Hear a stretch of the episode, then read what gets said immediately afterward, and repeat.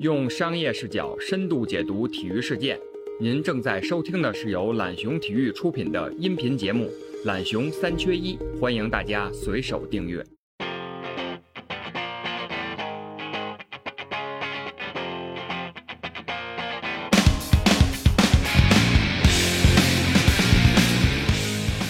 没有去之前，我只知道这个活动很大，嗯，但我去了之后，我才知道到底有多大。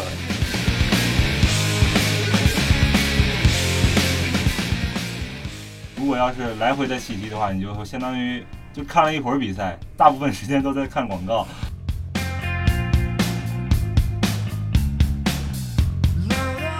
这边的话就是恶狗扑食吧，恶狗代表多家媒体、转播方，嗯，扑食这个食太香了，就是 NFL。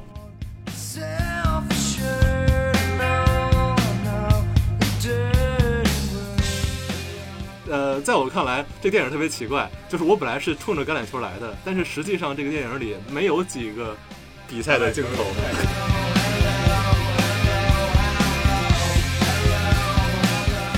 当时在巨石大镇，客户流失的很大一部分原因就是小孩长大了，然后我们试图把他从腰旗往装备去转化的时候，发现这个很困难。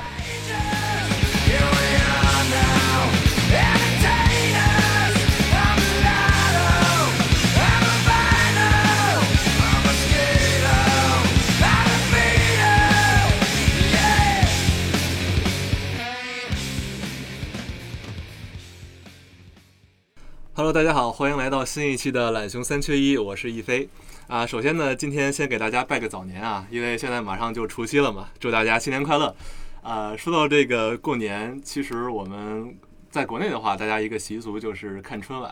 那今天我们在懒熊肯定给大家聊的不是我们平时看的这个春晚，是另一个春晚，也就是其实好多。呃，不看体育的人可能都听过美国春晚、超级碗嘛，就是他们橄榄球每年 NFL 赛季的一个决赛。那我们今年就给大家聊一聊我们关于超级碗的这个话题。今天非常高兴请到了两位朋友和我们一起聊超级碗。首先第一个是前巨石达阵的员工，也是在腾讯体育参与过 NFL 转播的李永健。呃，来，李永健跟大家打个招呼。Hello，大家好，大家好，我是李永健。欢迎。那我们第二位就是呃懒熊体育的前方记者，也是曾经报道过第五十四届，也就是去年超级碗的刘思哲。来，思哲你好。Hello，大家好，很高兴重新和大家聊一聊这个话题。啊，今天就是在两位呃有过一定从业经验的从业者来带着我这个小白一块儿了解一下我们今年超级碗的一个准备的情况。啊，其实就在今天录制之前呢，我先关注到的一个消息，就是今天早上应该是决赛一个队的理发师是感染了新冠，是吧？不知道大家有没有关注这个消息？是酋长这边的，就是今今天那个新闻出来的时候，我在上课，然后我是下课回来看了一眼推特，然后就看到了这个消息。因为他这次超级碗算是很大的舞台嘛，他。不是都想弄得漂亮一点、帅一点，然后就带了一个理发师，然后就是像 Patrick Mahomes，就相当于现在酋长的大哥大吧，NFL 詹姆斯级别的球员，然后还有他们的一众酋长其他球员都会在啊周日的时候赛前，他们打算去理个发，然后今天下午的时候，这个理发师他就幸确诊阳性，那然他们后算是密切接触者吗？算密接吗？应该算吧。呃。Patrick Mahomes 他们应该还不算，但是他今天下午其实是有一个酋长球员在那里剪头发的。根据官方报道的描述是，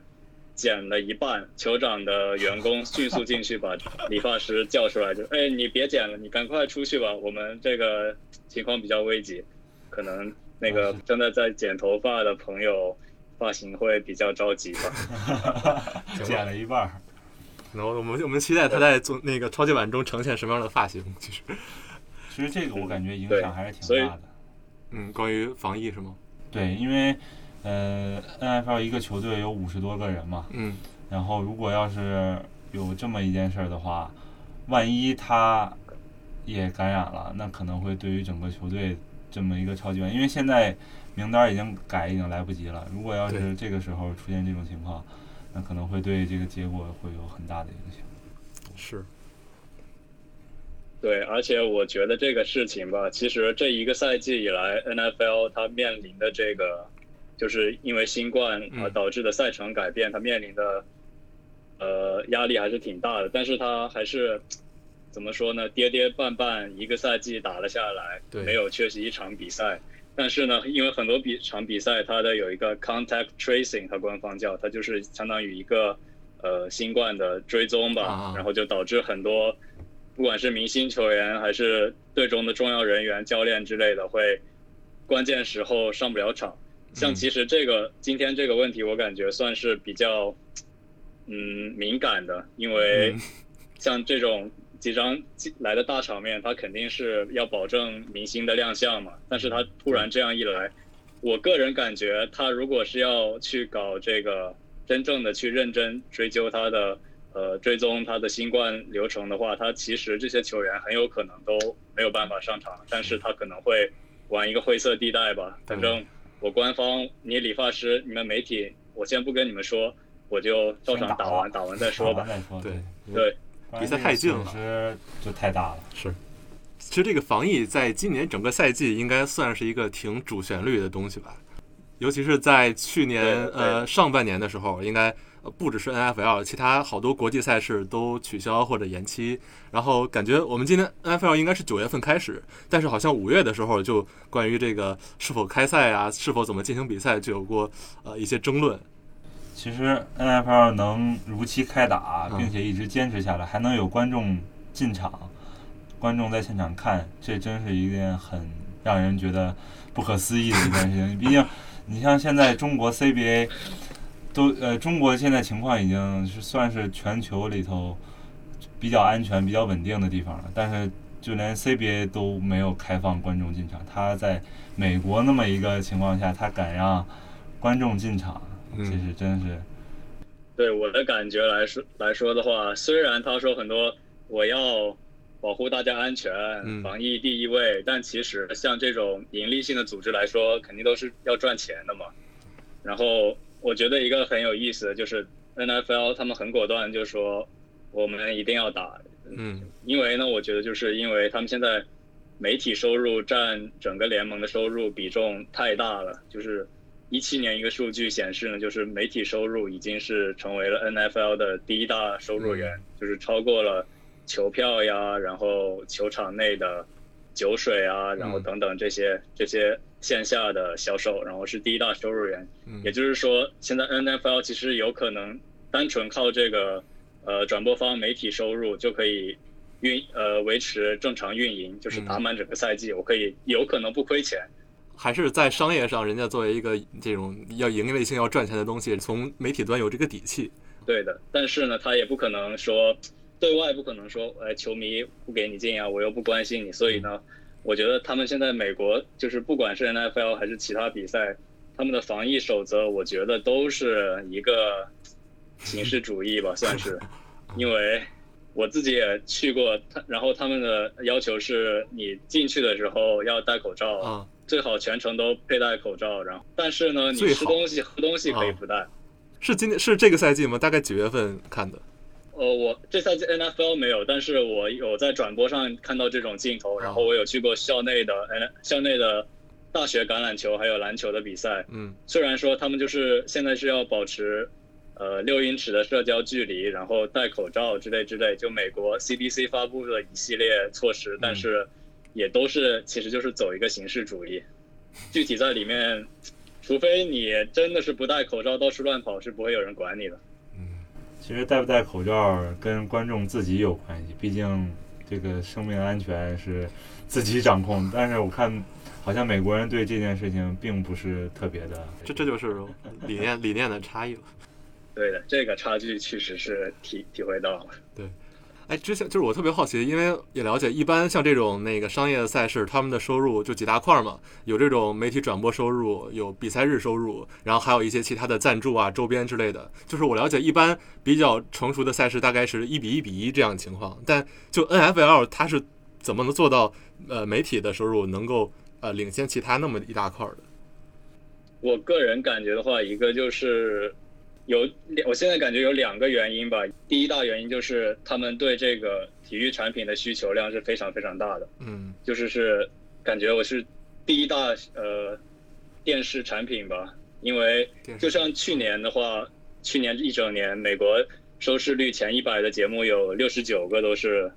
NFL 的比赛，然后其中是没有一场 NBA 的比赛，就是他们对 NFL 这个需求是非常非常的大。嗯然后还有一个原因是，我觉得美国现在，嗯，他们就是媒体之间的竞争非常激烈，就像它几大平台，ESPN、嗯 Fox、ABC、NBC、CBS 这几大平台，他们之间互相竞价，然后会把这个价炒得特别高。然后我觉得它未来会更高，因为会加入一些流媒体平台，比如说嗯 Amazon，、然后 YouTube，还有 Apple，他们都想参参与下一轮的竞标，所以我觉得以后它这个媒体的价会越炒越高。然后美国这边的，说实话，转播制作能力也非常非常的强，所以很多人在家就可以享受到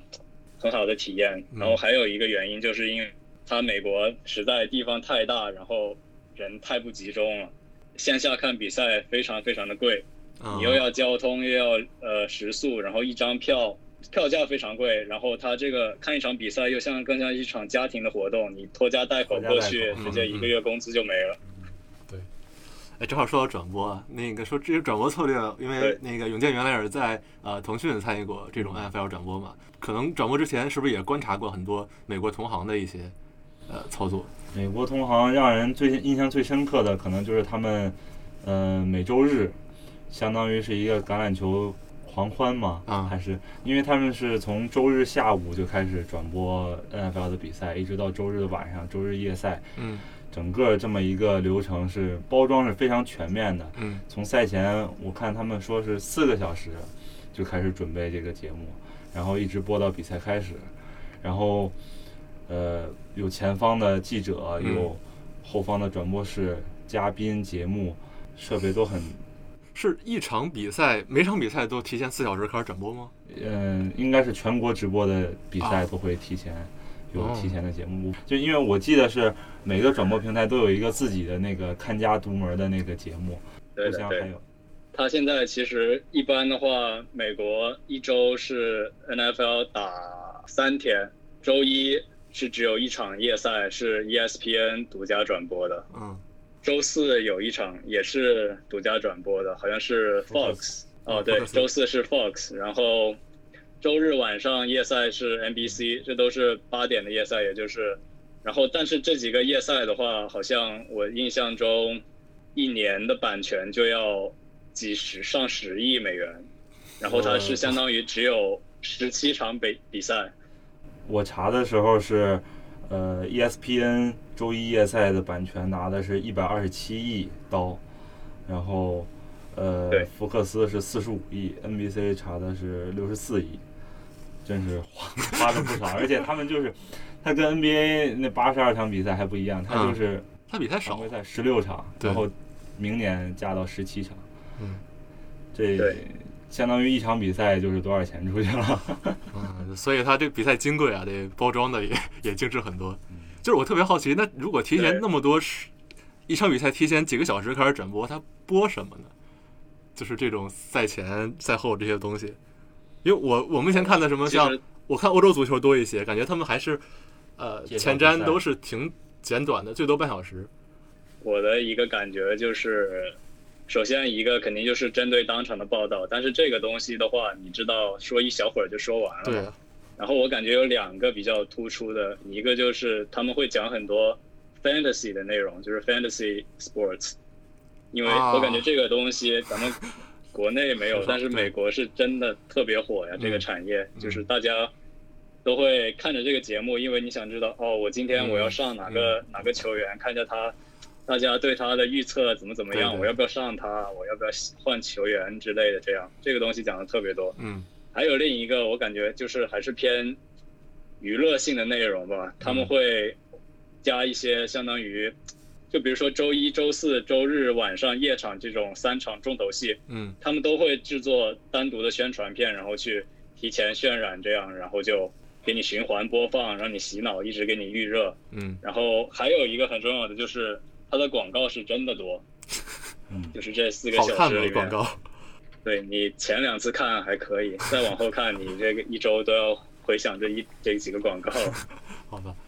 呃永健原来在腾讯的时候，呃，我们的转播大概是怎么样的？我们的转播就相当相对于美国那边就非常的怎么说呢，常规吧，嗯因为我们这个团队当时要负责很多个项目，嗯，呃，人手比较少，像综合体育对综合体育，嗯。然后分到 NFL 这边可能就是每场比赛一两个人在做这么一个前包装、后包装，还有比赛的时候的内容。但是比较有意思的是，就是我们还会还会去开发一点自己就是本土的，不光嗯。取决于 NFL 那边的素材，就是我们自己会制作一些属于腾讯这边的一些节目，比如说我们会采访一些。呃，在中国打橄榄球，包括接触过橄榄球的普通人，嗯嗯他们是怎么去平时对怎么了解上橄榄球的，怎么嗯。去收看橄榄球的，跟朋友去分享橄榄球。NFL 的中国故事。对中国故事，因为如果对于很多普通中国用户来说，你让他直接去，他没接触过橄榄球的话，让他嗯。直接去看一场 NFL，嗯呃，我觉得相当可能大部分人并不会很快的去投入到这么一个享受到比赛的乐趣。但是如果你可以给他引入一些，就是我身边我能熟悉、我能认识到的元素，嗯那可能对于他们接受来说会容易一些。嗯，对我我我觉得特别对啊，因为在座我算是最小白的一个吧，我其实是前年的超级碗是我第一次看那个 NFL 的比赛。然后我记得那场应该是爱国者对公羊，我本来满怀期待的起了个大早，然后结果上半上半场应该是零比零，应该是第三节吧，才得了没有达阵，对第三节才才得了第一。分啊对。然后最后十三比三，然后把我看的就啊，这就是传说中的，这就是传说中的超级碗嘛。确实，防守大战当年非常不友好。因为 NFL 不是橄榄球，他们他是这么一个情况，他是每一次进攻有四档，嗯，对对，然后四档进攻完了之后，如果你没有取得超过十码的距离，他就会攻守交替。嗯对对，攻守交替完了之后，如果发生这种情况，弃踢之后，他就会播广告，相当于这个比赛 非常的不连贯。如果要是来回的弃踢的话，你就相当于就看了一会儿比赛，大部分时间都在看广告，然后很多用户他就给我们的反馈就是，为什么又又又播广告了？其实也不是我们想播，因为他比赛就就就就中断了。对这个的话，我在现场看的时候感觉特别深，嗯，因为现场你连广告都没有，你就只能看大家走嘛。对，看看旁边，哎，这个人喝什么酒？哎，这个人穿谁的球衣？其实这种大型的体育赛事，美国的，嗯。像呃 MLB、嗯。NFL，、我觉得他对于他们可能更多的不光是看一场比赛那么简单，嗯。他们可能是相当于一个周末出游，嗯就是一种娱乐的。嗯，就是一种体大体验，就是体育只是这个大体验的一部分。会喝着啤酒，啊对吃着汉堡，嗯。去享受这么一个过程，嗯。不像我们可能就是为了看这个比赛本身。嗯对，这个确实是。就比如说你一家人去看的话，可能是只有爸爸是懂球的，嗯然后妈妈其实就是带着孩子一起出去陪爸爸的，然后算是一个呃家庭活动吧。但其实我这个感受比较深，也是因为，嗯，我觉得他们这样做其实对整个联赛的发展是很有帮助的。就是他不仅要吸引这些硬核球迷，他还要把其他非球迷带进来，然后小朋友的话其实就是潜在的下一代球迷嘛，嗯然后他把他们都带进来，然后嗯慢慢先带进来再说嘛，让他们体验这个比赛的文化呀，然后慢慢感受，去培养这种情感。但其实他我去的时候，我感觉他这边的比赛娱乐性都还是蛮强的，就好像暂停的时候基本就是斗舞呗，斗舞。暂停的时候斗舞，对。我因为刚刚提到儿童嘛，哦我看到就是一月份的时候，好像我们季后赛也是第一次在美国的儿童频道开始播出，是吗？对，因为我那场比赛刚好看了，然后是呃圣徒的比赛嘛，然后他现在他就那边有一个 CBS 旗下的 Nickelodeon 一个儿童频道，然后、嗯。呃类比一下就相当于国内的 CCTV 十四吧，类似，然后嗯。或者精英卡通这样，嗯。一般就是播呃海绵宝宝呀这类东西，每天从早播到晚。嗯然后突然的那一天下午开始播 NFL 了，然后刷屏了美国社交媒体，然后所有人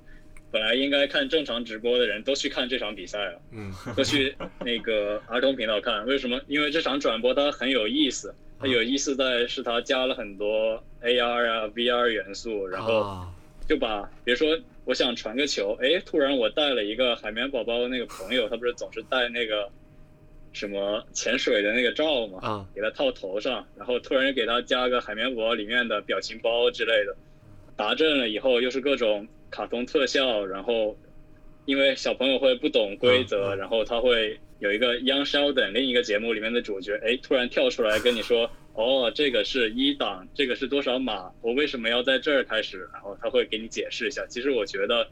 虽然是给儿童看的一个节目，但我觉得我们可能国内转播也可以学习一下，嗯也借鉴一下吧，嗯因为对于他们，对于呃我们国内很多观众而来说，他们也没有橄榄球的概念，我们可以通过包装呀，或者是引入规则介绍，然后帮助他们去理解这项运动。确实，因为就我自己的之前的工作经验来看，呃，如果要是没有这些规则介绍，没有这些生动有意思的玩法，嗯那大部分人看一会儿可能就点退出就退出去了，对，就没法把用户留下来。但嗯是这种方式我觉得真的挺好，因为对于中国球迷来说，他可能就是跟美国那边的小宝宝 了解橄榄球的程度是差不多的。对，大家就知道一个达阵，可能都未必知道。就是得分，得分知对。得分知道嗯，拿着球要往对面跑，这个应该是知道的。嗯。所以如果要是能像这个一样，能用一些技术增加一下观赛的趣味性，对对，应该会对在橄榄球在 F 呃中国的普及，应该会有很大的帮助。嗯，其实他们这个做法，我觉得呃，就是要争取年轻观众嘛。其实呃，现在很多体育赛事，大家都在说传统体育就是不够年轻化、不够潮，跟其他各种娱乐产品竞争，感觉越来越落下风。其实感觉 FL 这也是把自己的产品包装的更那个好玩、更娱乐化，跟其他的东西竞争。对我之前看也看到一个数据啊，就是十二月的时候，好像那个 NFL 的在电视上收视率是有一些下滑的，就是跟其他的体育赛事比，就是还是独一档的存在，但是跟其他的娱乐娱乐产品是有下降，十二月是不是都忙着看大选去了？有可能。不知道四哲有没有什么体会吗？这方面？这个的话，我确实也是知道，好像去年的话，呃，美国这边四大联盟它的收视率都在降，嗯。但是就算怎么降呢，它 NFL 确实还是独一档的存在。但是我觉得可能一个原因是因为电视收视率降，但是它其他流媒体平台的收视率，它现在其实是在增的，嗯。因为其它有卖一些版权出去，呃，还有很多家里的人他们会选择看 Netflix，还有其他的一些啊平台，平台因为去年一整年相当于是本来 YouTube 这些已经很火了，又帮他们助推了一把，就会嗯很多人宅家里面看电视剧啊什么什么之类的。嗯然后还有一个比较大，可能不算很大的影响吧，是因为 NFL 确实现在是在找其他方面去把它这个转播权分散化，嗯就像比如说雅虎体育的手机 App，、嗯它也是分到了一定的比赛场次，嗯就是但是是不跟当地的电视转播冲突的嘛。但是它这个比赛场次你也是可以免费观看的，你有雅虎的账号，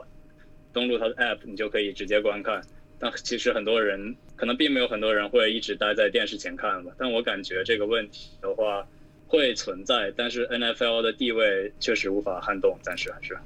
我特别想了解，就向思哲了解一下，就是如果要是一个美国的，在美国的普通人想收看 NFL 的比赛，那我一年我能看多少场比赛？因为我知道很多地方地区，如果只看电视直播的话，他只能看自己这一边的呃球队的比赛，然后加上全国直播的比赛。那现在有了网络平台，那我怎么才能去看一个？就是如果我想看所有 NFL 比赛的话，我需要做些什么？呃，有一个的话，其实 NFL 它是有推一个 Sunday Ticket，就是一个周日的通票吧，嗯然后好像是两百九十三美元，大概是，然后其实有有这个通票的话，你就可以在设备上同时观看很多场比赛，然后就相当于一个屏幕上同时播现在正在进行的六场比赛，你就可以相当于直接看就可以了。然后还有一个就是他会推一个 Red Zone 频道，也是 NFL 官方呃播出来，就是哪一场比赛打到红区的时候，他这个频道就会转播这个比赛，相当于呃你观众只要关注比赛的。最精彩最精彩的时候就可以要得分了，对，类似于，对，这，对，类似于足球的话，哎，我这边 C 罗运到禁区了，可能会抽一脚，我先给他切过来，他在后场散步，那那我就转另一场了。嗯，其实这个红区直播也被腾讯今年搬过来了。嗯，腾讯今年觉得这个很好，一年就是对于普通观众用户的会员价是一百九十八。我一开始听这个价格感觉挺贵的，因为你只能看 NFL，嗯，然后其实一个赛季说是一年，一个赛季也就没那么多场，加上季后赛是，嗯，对，相当于你一场还是跟其他的会员价格来比的话挺贵的，嗯，但是美跟美国那边的价格一比的话，我觉得腾讯这边的价格好像也不是那么没法接受，市场需求这边完全不一样，确实是。确实是贵的吓人啊！嗯，就比如说你要用电视看的话，大概每家接一个 cable，就是接一条电视线进来，一个月就要五十刀。然后你只要接一条线，这里面有七刀都是给 ESPN 的。所以想想全美这么多人家里，嗯，一个月可能给 ESPN 贡贡献多少钱？所以现在 NFL 它这种在美国国内的这个转播的。销售是尽量独家还是尽量多渠道？就是我感觉有的时候联盟对这种方式自己是有一个处理的，看怎么样对他来讲盈利最大。NFL 大概是什么样的情况？这边的话就是恶狗扑食吧，恶狗代表 多家媒体转播方，嗯，扑食这个食太香，就是 NFL，嗯，所以的话他这边分的非常非常开，然后的话也是保证一场比赛只有一个台可以播，嗯。但是呃，有一个有意思，就是他周日下午的时候比赛非常多嘛，同时进行的比赛非常多。就比如说福克斯早场，我可能有好几场比赛，但是他这几场比赛都是福克斯台播的，嗯但是是你不同区域收看到的会是不同的比赛，就相当于是，比如说我在广东，我看的就是广东的比赛；你在北京，我看就是北京的比赛，但是我们看的是同一个台。那这这个挺那什么的，就是意思就是在纽约州你只能看纽约巨人的比赛，你想看别的队你还看不了。对，对，你就得买其他的 Sunday ticket 呀之类的。嗯，那这么一比，相当于他就是分，真的挺幸福，是非常幸福啊！强推一波这时候，相当于他这样的话，还是反而更能培养更忠于本土本队的球迷，因为只能看自己的渠道。对对对对，其实。也是多赚点钱嘛，我把它拆分开来，单场比赛单场比赛去卖广告位，它其实地方台每个地方台都可以赚很多钱。嗯，赚的多，花的也多。为了拿一个转播权，真是。对呀。对，说到广告的话，其实我最近关注到，因为超级碗马上到了嘛，今年的广告卖的好像是不是不如去年好？我看去年应该是，呃，比如说去年二月超级碗，可能十二月就全销售完了。今年我看。比较慢，而且价位好像有一点下降。就是可口可乐、百事都还有百威啊，都都不参加。呃，对，今年确实，我觉得赞助商对上一个赛季 NFL 的进这一个赛季 NFL 正常进行是非常重要的，因为它确实是不管在疫情的冲击啊，还是美国呃动乱的局势下，它还是拿到了几个新的赞助商。然后包括一个外卖品牌，它叫 Postmate，这个也是非常巧妙的入局，然后借 NFL 又推广自己一把。然后快餐品牌 Subway，嗯，然后还有一个运动康复品牌 Hyperice，主要是做筋膜枪，也都是今年进来的。所以赞助商这方面我其实不是很担心，因为就算就像 NFL，然后超级碗，这就相当于我们的春晚嘛，金字美国的金字招牌。就品牌方，你只要是想在你自己的领域闯一番天地的话，你肯定是得去抢这个抢这个竞标，然后你不能，嗯，呃，不对，不能拖后腿啊，不能落下。那今年一个特殊情况，感觉呃，疫情下嘛，包括美国大选，就是整个的这种社会争议的议题，就是动荡比较多。我看有个报道是说，呃，感觉广告主有的考虑的是，网上投放一些广告的话，它传达的价值理念可能比任何时候争议会更大。他们会担心，呃，比如说我传达一个这个理念，会有激起很多另一部分消费者的不满啊之类的。这个确实是有的。从去年一年来的话，嗯首先是疫情，然后大家已经很群情激愤，然后突然又是种族平权的运动，嗯。然后再往后的话，我就越来越觉得，其实到年底的时候，就是女性的声音又开始嗯。加大，因为就是不管是 NFL 还是 NBA 还是其他联赛，他们都在经常宣扬这个女性的力量，对，就是比如说有个呃女性在这个行业里面做到了什么什么，他们会很很花很大的心思去宣传这件事情，相当于是美国现在社会的一个趋势吧，我感觉。嗯，这种不断的意识形态的变化，感觉对呃广告的投放也是有一定有一点点影响的。对，是的，嗯相当于他们美国现在的政治正确吧，嗯，这一是个问题就相当于。嗯，嗯，我记得你去年是去现场报道了是吧？当当时看到呃，对的，去年去了。对，有没有什么觉得赛事现场就是跟国内很不一样、很值得借鉴的一些玩法、一些体验之类的？呃，去年的话，我第一感觉就是，因为我没有去之前，我只知道这个活动很大，嗯但我去了之后，我才知道到底有多大。因为它不仅是一场比赛，它更像是一整周，它都在进行一个狂欢。嗯然后这个狂欢都是从美国全国各地来的球迷，然后他们很多人就我感觉，可能百分之九十五以上的人都没都没有办法去超级碗现场去看比赛，他们会还是会来到这个地方，因为大部分人都是去现场，但是在在场外是吗？呃也不是，他就是会来，啊比如说去年在迈阿密，他们就会来迈阿密，他去体验其他的玩法之类的，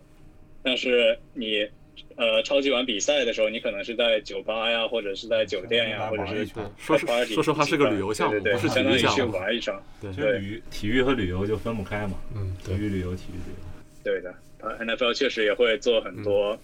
体验类的东西啊，然后就让你来这儿玩儿。哎，好像我是参与了超级碗的一份子哦，就 是给你这种感觉。嗯。今年的话，是不是就比较难了？估计人也少嘛。今年对今年人应该是两万多人，两万两千人能入场。其实对于这个数字，我还是挺惊讶的，感觉不少了。真的不少。对，确实算挺多了，因为它这个场馆好像是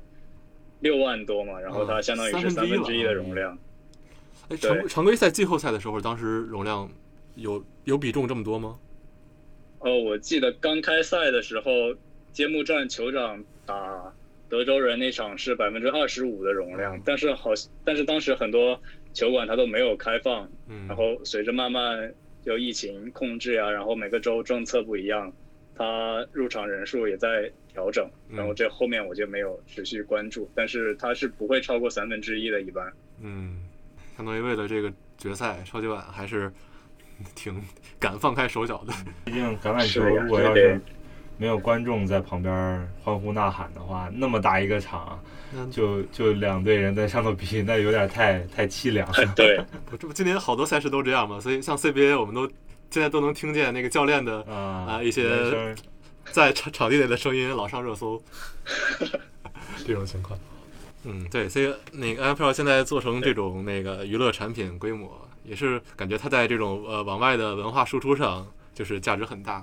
呃，其实我看 NFL 之前第一次接触橄榄球是一四年出的那个电影叫《选秀日》对对 Draft Day，嗯啊对，其实呃，在我看来，这电影特别奇怪，就是我本来是冲着橄榄球来的，但是实际上这个电影里没有几个比赛的镜头，对但是反而特别吸引我。就是我是看完这个电影之后，后来想啊，我得看看比赛。对，我觉得他这边就是体育娱乐相关的影视作品还是蛮多的，但是我知道国内我们现在也在起步嘛，都有一个阶段。然后其实有一部电影我我蛮推荐，是叫做《The Blind Side》，然后翻译是弱点。然后它是啊。改编自一个 NFL 民宿叫 Michael 他叫奥海尔这个人，对对对，然后他的一个真实经历，他就是从小天赋异禀，但是无家可归嘛，因因为是出生在一个黑人家庭，然后比较困难，然后就一步步如何在好心人帮助下走过中学，然后进入大学，最后选呃被 NFL 选到，然后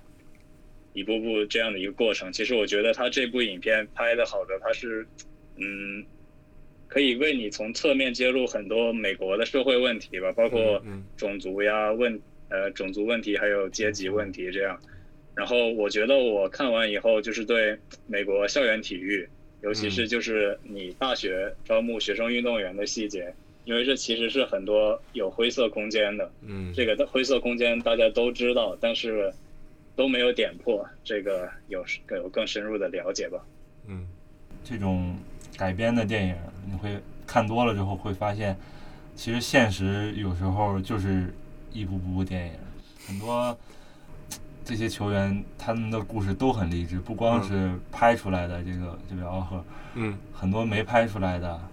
经历都很不容易，确实。嗯嗯相相比于美国、中国这边，可能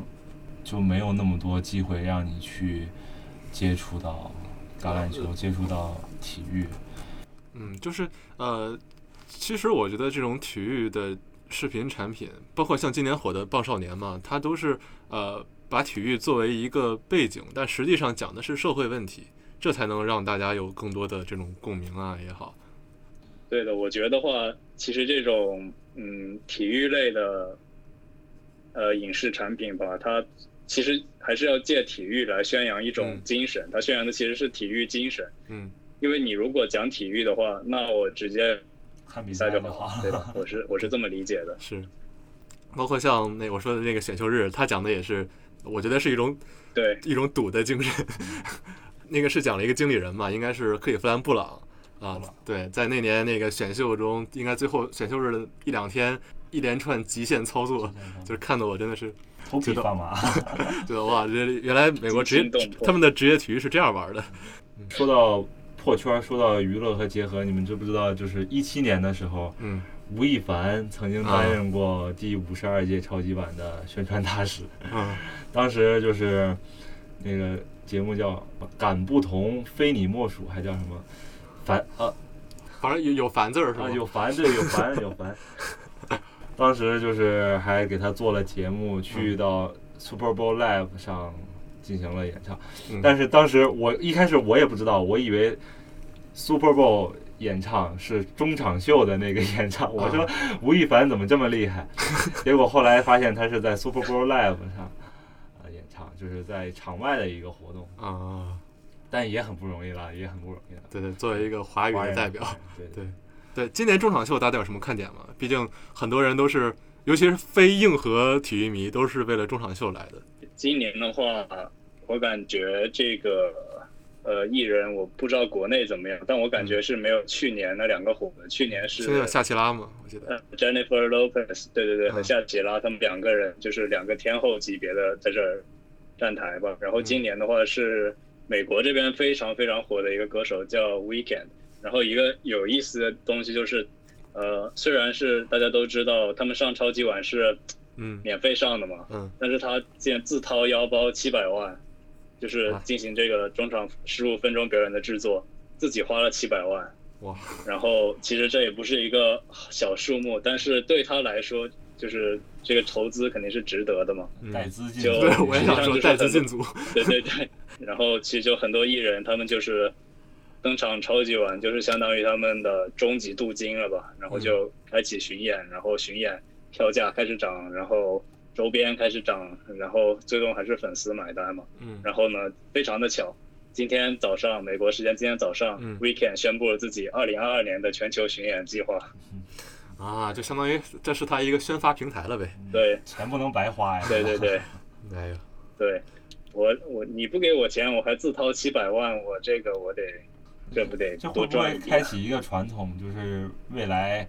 再上超级碗都得竞价了？就是看谁给 NFL 的钱多，是吧？对，NFL 这种多了一个增收的方法。嗯，也不是不可能。如果你给的够多，咖位够大的话，嗯，也是有可能的嘛，对吧？嗯，对。嗯，说到这次，因为马上比赛了嘛，大概还有我们现在录制的时候是，大概还有三四天。那不知道那个两位对对今年的决赛，呃，不管从竞技上或者商业上、传播上有什么期待吗？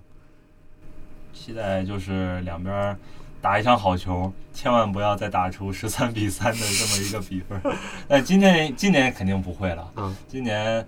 呃布雷迪带领的，布雷迪是个看点。对布雷迪四十三岁了，嗯，对带领的海盗，再加上马霍姆斯的酋长，这两队对打的话，怎么也不可能就打出一个这样的比分。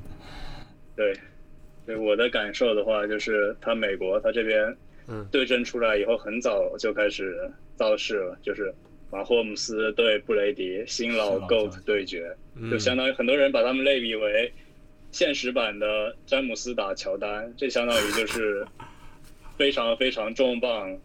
因为汤姆布雷迪他的打了这么多年，到现在四十三岁，第十次进超级碗了，然后去争取他的第七枚戒指，他已经是很稳的历史第一人了。嗯然后马霍姆斯虽然才现在才进来没几年，但是他目前取得的成就也是历史最佳级别的。然后他也是在这个一步步成长，然后去年签下了十年五亿的合同，也是历史最大的合同，所以他就是很有可能成长为新的历史第一人。所以这个对决是蛮有看点的。嗯。哎，我是可能是我没关注到啊，就是布雷迪这么有传奇性的故事，他有类似的这种呃影视作品出来吗？以他为题材的，还没有是吗？这个我在我印象中好像是没有。这个我印象中好像也没有，但是我们可能我们懒熊给他们拍一部吧。那这个那我们就火了。片酬可就 也说不好，万一人家退役了之后进军影视圈，嗯，对，因为刚才说，既然能把那么多故事挖掘出来的话，其实他这个故事是最经典的。当年，呃，当年布雷迪带着打超级碗的时候，马霍姆斯还是个小孩儿呢，对，现在都是同场竞技的对手。对，我想说就是美国这边很火的一个梗，就是但凡有布雷迪，就会有他当年体测的视频，就你看出来，他不管是呃四十码。嗯呃，冲刺跑还是什么，就像一个老大叔一样，完全看不出来他是一个有运动能力的人。但是没想到他进入联盟以后，竟然是会是这样的状态。嗯，所以大家对这个相当于就是美国的打脸第一梗吧，也算是。呃，前几天还说我要打到四十五岁，哪个职业体育运动员能打到四十五岁？你听说过吗？那个日本的那个足球的在这联赛乙级联赛的 那个三浦知良吗？那能和这个 NFL 历史第一人这对，确实常青树这些。是。其实 NFL 做到现在这个水平，啊、这个赛事，你觉得尤其对中国的橄榄球发展来讲，有什么值得参考的吗？还是说这个量级差太远？中国橄榄球想借鉴 NFL，我觉得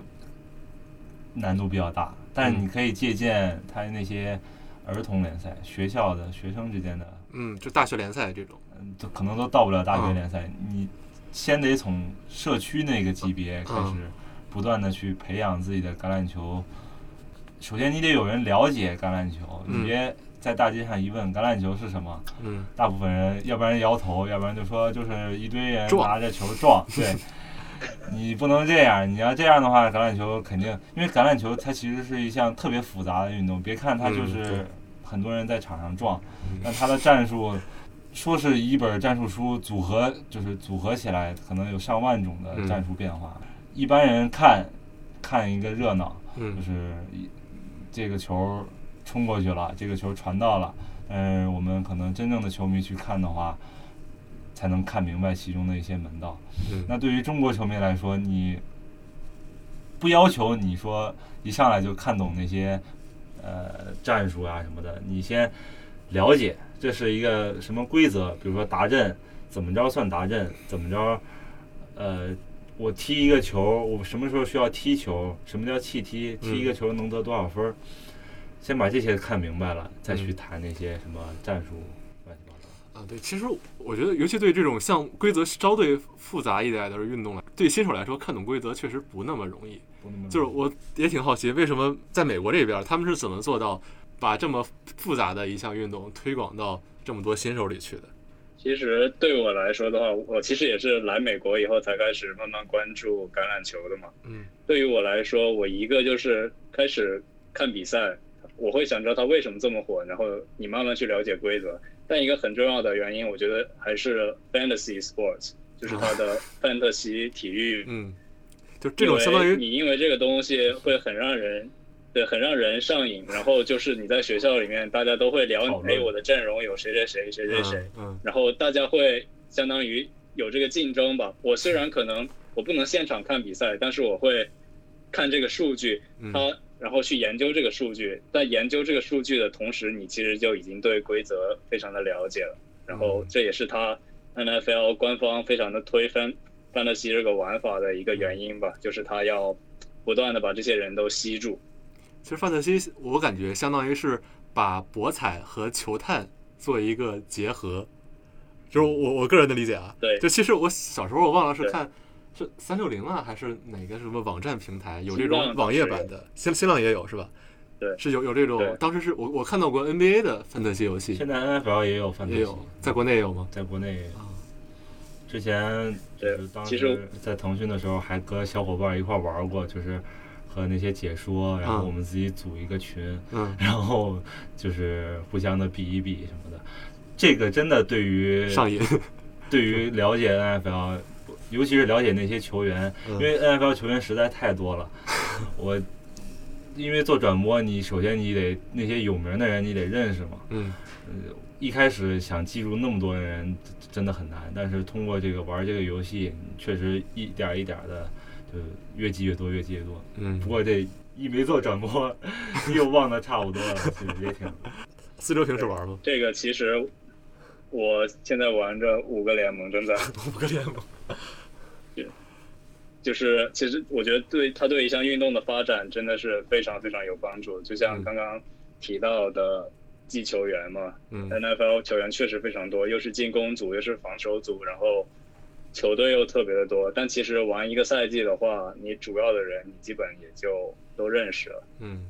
相当于你都认识了以后，你就相当于你其实就是一个 NFL 的粉丝了，你会一直会关注他这个产品。但是国内的话，我知道这个范特西体育一直都是比较艰难发展吧，现在嗯有因为各种原因吧。但而且对于中国球迷来说，非常难受的一点就是，如果你看橄榄球，你看 NFL，你在国内可能找不到与你志同道合，很也不是说找不到吧，很难嗯找到嗯与你志同道合的小伙伴一起讨论。我觉得讨论就社交嗯，这件事情对于体育的发展来说很重要，因为如果你看了半天球，你连一个分享快乐、分享乐趣的人都找不到，那你看它又有什么意义呢？对吧？对，对，我的观察是，我觉得就是虽然就是我们 NFL 还有橄榄球在国内普及度相对比较低吧，但是我觉得它用户粘性都非常的高，嗯，就是，我看 NFL 橄榄球这群人对 NFL 和橄榄球评价都非常高，也其实也就意味着，其实入了这个橄榄球门的，他大多数都会喜欢这项运动，嗯。然后他小范围的成功也就代表他这项运动有可能有潜力是做大做好的嘛。嗯。但是其实我觉得国内很难做大，是因为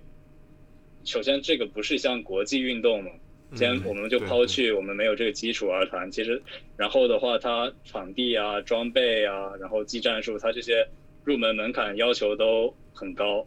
所以呢，我的看法是也也跟刚刚提到的比较类似吧，就是从社区开始发展，就是由邀旗橄榄球带动吧，先让更多嗯。青少年、儿童通过邀请橄榄球，他们去认识、接触这项运动，然后慢慢理解这项运动，然后慢慢培养下一代用户。所以这会是我感觉会是一个比较漫长的过程。但是如果是真的肯呃深耕中国市场，然后去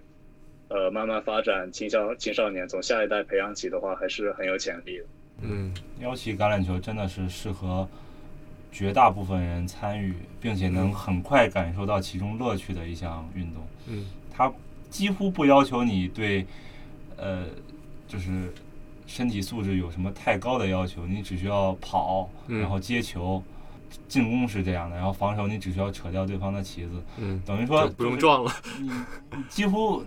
我都想不到什么人不能参加这项运动。嗯，我觉得绝大部分人都可以快速的上手，并且快速的去玩明白这么一个腰旗橄榄球。嗯如果你要是参与到了腰旗橄榄球，相当于你已经进入到了这么一个橄榄球的一个球迷的储备里头了。嗯。接着往后再去把你发展为一个装备橄榄球 NFL 的球迷，就会嗯相对的容易很多。嗯。之前我在巨石的时候，嗯。因为就是主要的业务就是教培训小孩儿橄榄球嘛，嗯。嗯，大部分小孩儿对于橄榄球其实是非常有兴趣的，因为因为能跑。因为就是和足球、篮球相比，篮球小孩儿一上来，嗯他可能球拍球都拍不好，嗯投篮更别说了，他球都拿不起来，怎么投篮嘛？嗯然后足球也是，足球踢踢球还行，但是你让他传接球可能都不太行。但是橄榄球，你把球给他，然后让他往前跑，嗯，这个他总能做到吧？这个很容易就能做到了。所以从就对于小朋友来说，尤其是那种四五六岁的特别小的小朋友，嗯橄榄球是最适合他们去进行的一项运动。可能往后再去发展，你说装备橄榄球，嗯有身体有强有弱，你不能很好的打装备橄榄球，但是腰系橄榄球绝对是嗯每一个小朋友，我觉得都应该去尝试的一项运动。嗯，再加装备那些就是更上层的一个。对，那是看个人需求了，对因为对很多呃，当时客户当时在巨石大镇，嗯。客户流失的很大一部分原因就是小孩儿长大了，然后我们试图把他从腰旗往装备去转化的时候，发现这个很困难，因为家长一一部分家长也担心，就是带装备进行碰撞的话，对于孩子的身体安全。嗯。能不能有保障？嗯还有一部分就是，呃，他们带孩子来玩儿橄榄球，他就只是玩玩，没有把它当做一项未来长远的技能培养。培养嗯，所以他可能到了一定年龄之后，他有别的事情，就比如学奥数去了，学呃作文，学围棋，嗯学一些别的体育项目，他可能就不会继续选择橄榄球。所以当时在用户的这种延续上出现了一点问题。确实嗯，因为大部分孩子都是从六岁以之后嗯升小学的时候就不会再去学橄榄球。嗯，明白。对，确实这个我也有体会，就是像在国内很多的话，呃，目前会好一些，但是很多现状还是，如果你比如说到了初中、高中，你还是坚持这项运动，可能你就是变纯体育生这个方向了。嗯但是在中国，这个纯体育生，比如说他职业化呀什么的，当然还是没有呃读就是正常读书上去的这种未来的路宽嘛，所以的话，它会这个比较影响。嗯但美国的话，它其实就是很少很少很少人他会走职业化，但是很多很多人会参与这项运动，嗯因为他其实我觉得还是课业压力没有那么大，然后。嗯，确实也比闲钱比较多，因为你搞这些运动比较花钱，花钱的。嗯然后它整个对整个产业也都能支撑他们有这样一个不断循循环进去，然后金字塔效应，基础越呃玩这个运动的人越来越多，金字塔效应最后选出来那一批顶尖的人。还有一部分很大原因就是你在美国打橄榄球、打篮球，能拿到大学的奖学金，嗯即使你以后不参与到职业的这么一个选秀当中，对你就是好好读完大学四年毕业，也不是，也是一条不错的路，我觉得。嗯，这就是体教融合的问题。这个也，对对对，这个是美国就做的非常好。就像很多，其实我有知知道我们学校的这些有一些黑人运动员，嗯就是其确实是家里条件非常的困难，嗯，因为他 NCAA 要求特别严，就是你教练甚至不能给他买一份饭或者什么之类的，所以的话，他们就是真的是要靠嗯自己做一项，比如说篮球、田径这样运动，然后让自己的路拓宽，去上一个大学。他们很多人是走不了职业的，但是他们会拿到这个，相当于免费上大学，拿到这个文凭。对所以对他们来说，啊、有这么大的群众基础，一方面也是呃对一部分人来说，这是一个呃学习就业的一个机会，通过橄榄球。嗯，希望希望我们我们将来国内的不管不止橄榄球了，其他的体育的呃爱好者、练习者也能有更多把这个当做职业的篮球。有这个对篮球，篮球现在线路走的比较通了。然后大学生其他的还差点意思。对，对，都慢慢摸索吧，一定会进步的。好的，那今天我们通过超级碗，然后聊到了整个赛季 NFL 的一些应对，还有一些呃遇到的商业呀，还有文化传播、转播，包括连国内自己橄榄球发展的一些趋势和变化。那嗯，非常感谢二位。最后吧，最后我们预测一下超级碗的结果，看两位能不能有一个比较精准的。我的话，嗯我是觉得酋长会赢今年，但是比分的话，酋长会是逆袭，他会先落后，最后取胜。这够这个够准确的呀。这个剧本其实也不是一第一次看到了，因为酋长也哦，对，也经常出现逆袭的这么一个戏码。我也支持酋长，因为我是其实我个人是马霍姆斯的球迷。你们都不看好布雷迪吗？嗯布雷迪虽然他是传奇，但是毕竟年纪摆在那儿，嗯，这是我个人的看法。而且今年确实差点意思。比分的话，我预测三十二十一吧。那我预测一个三十一比二十五。好，那我我不预测，我只我只希望不是十三比三就好。对于一个看热闹的球迷来说，好的，行，那今天我们就聊到这儿。希望几天后，在北京时间应该是二月八号早上，大家能看见一个非常精彩的一场超级碗的赛事。感谢大家收听本期的懒熊三七一，我们下一次再见。用商业视角深度解读体育事件。您正在收听的是由懒熊体育出品的音频节目《懒熊三缺一》，欢迎大家随手订阅。